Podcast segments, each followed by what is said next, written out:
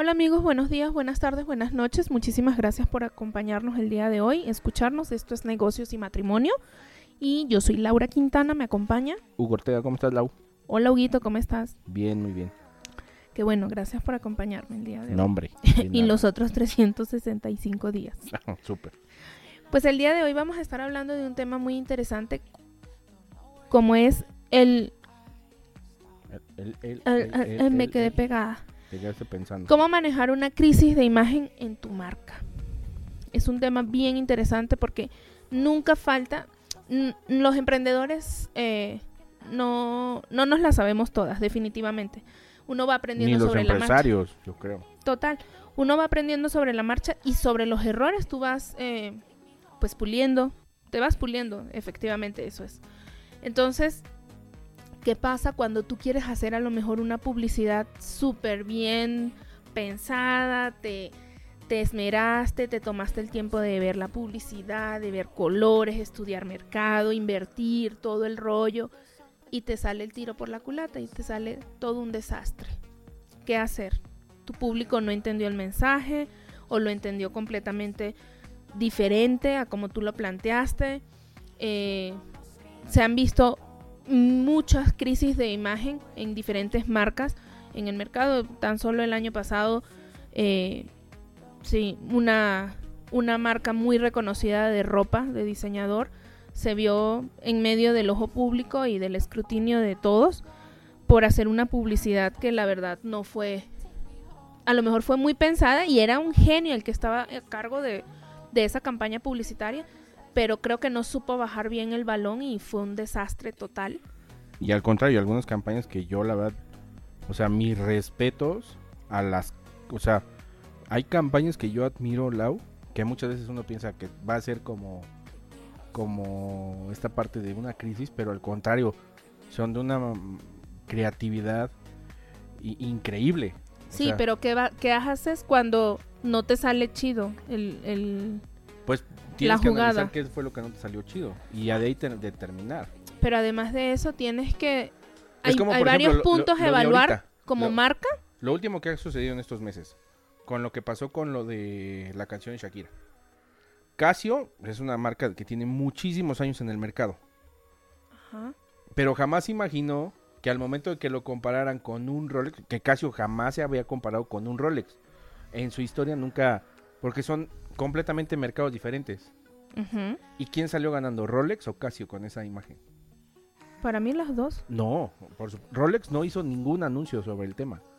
Pero Casio sí se fue a las nubes y empezó a decir, pues sí, no seremos un Rolex, pero pues tenemos tantos años en el mercado y, y hacemos esto y hacemos... Porque- Pero no se, no se consideró como una crisis de marca. y- sí, internamente sí, Lau.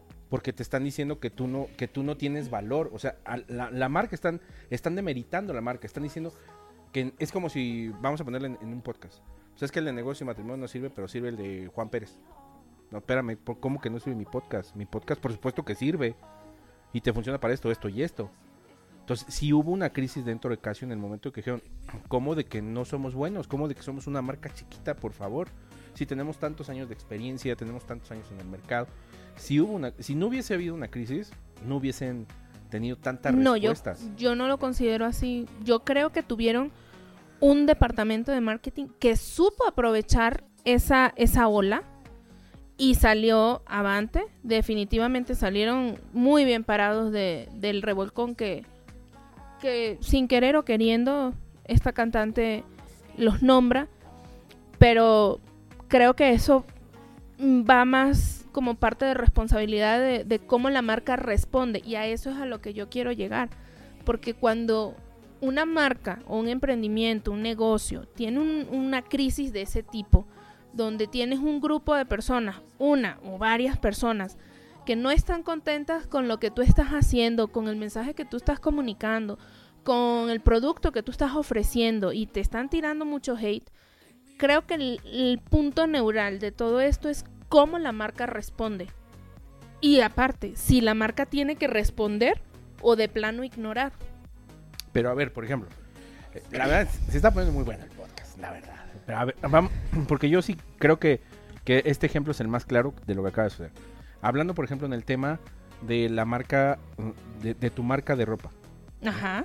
Imagínate que hubieran dicho que tu marca eh, no sirve y que la de la competencia es, es mejor. No, O sea, me cambiaste. en el caso de la marca que yo estoy comentando, que es de ropa, eh, ellos efectivamente admitieron que hubo un error. La, el departamento de marketing publica un comunicado donde se disculpan con toda la comunidad porque definitivamente el mensaje no fue transmitido de la manera correcta. Cuando la mayoría de las personas no entiende lo que tú estás queriendo decir y lo entienden completamente diferente, efectivamente el mensaje no estaba claro y ellos se disculparon por eso y dijeron, nunca fue nuestra intención eh, decir esto. Claro, e- en ese punto yo te lo entiendo porque ahorita hay muchos temas en la parte de la inclusión y muchos temas que son que se tienen que tocar con muchas pincitas, ¿no? Que en ese aspecto sí tienes tú como marca que salir y decir, sí, perdón, me equivoqué, hice esto de mala, de, de mala forma, no era nuestra intención en ningún momento ofender a nadie. Una disculpa porque no nos caracteriza por ser eso. Pero a lo que me refiero, regresando al tema que te hablábamos de, de lo de Rolex con Casio. Porque creo que es muy importante para nuestros amigos que, que, pues, esto- este punto quede como importante porque al final del día eso, repito, te genera una crisis de identidad. Tú no hubieras actuado si hubiesen demeritado a tu marca de Por ropa. supuesto, y, y ¿Es lo una digo. crisis o no? Yo lo re- yo te acabo de decir, definitivamente se le reconoce a la marca Casio, yo lo reconozco, que supieron subirse, a, como dicen vulgarmente, al tren del mame y salieron muy bien parados. Por eso, pero a ver, ¿el comentario les generó crisis de, de imagen? Por supuesto, en su momento, cuando salió la canción, me imagino que el departamento de marketing estaba enloquecido a ver cómo iban a Deja tú el responder. departamento de marketing. Imagínate el director general. Oye, espérame, ¿cómo que yo no sirvo? Pero es que para eso tú tienes un departamento de marketing. Sí, pero escúchame, al punto al, al que vamos es, sí generar una crisis, sí generar una crisis de, de imagen de marca, porque la demeritó al 100%. Al 100%. Nosotros sabemos que hay escalafones en, en todas las marcas, ¿no? Hay, hay marcas que son muy elite, Premium. muy premium, ¿no? que nosotros, a mí en lo personal, eso no me gusta porque no existen las marcas premium, o sea, no, existen marcas que se han ido consolidando con el tiempo por la calidad y por el tipo de clientes que tienen, pero todas son muy buenas marcas, todas. Pero sí, sí aprovecharon muy bien, pero sí generó una, una, una crisis. Y creo que ese es el punto que yo sí, es un ejemplo de una crisis muy bien escucha, respondida.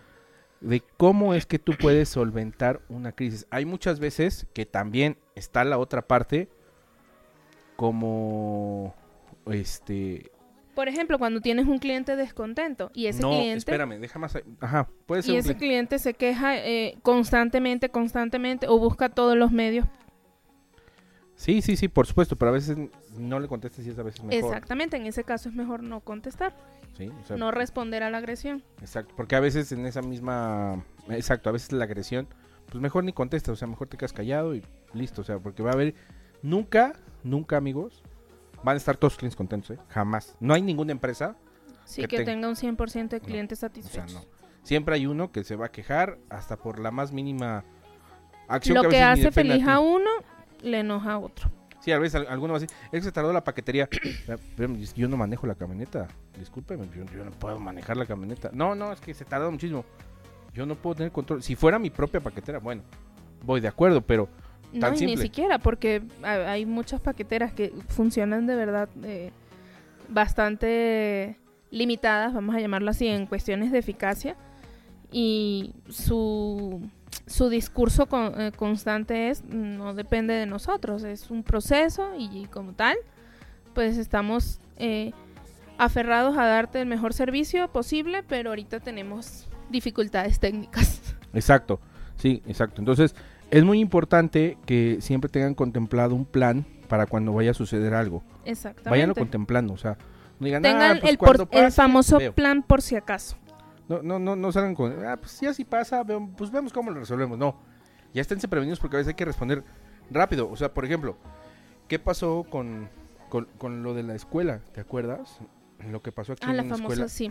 Cuando un niño, desgraciadamente, que eso está sumamente mal, que un niño haya fallecido por el descuido de los maestros. Pero esta, esta escuela tuvo un error muy fuerte al, al no dar la cara de inmediato y al no cobijar a los papás de inmediato. Lo primero que tienes que hacer es, a ver, señor, vamos a verificar en este momento qué pasó. El maestro, yo le doy los nombres de los maestros, aquí está su dirección, aquí está su teléfono. Si son responsables, vamos a presentarlos ante el Ministerio Público, nosotros los vamos a acompañar. Pero como en ese no, momento... yo creo que en ese momento ellos no tenían definitivamente un plan, jamás se habían imaginado que supieron eso le pu- manejar la- que la les imagen. podía pasar.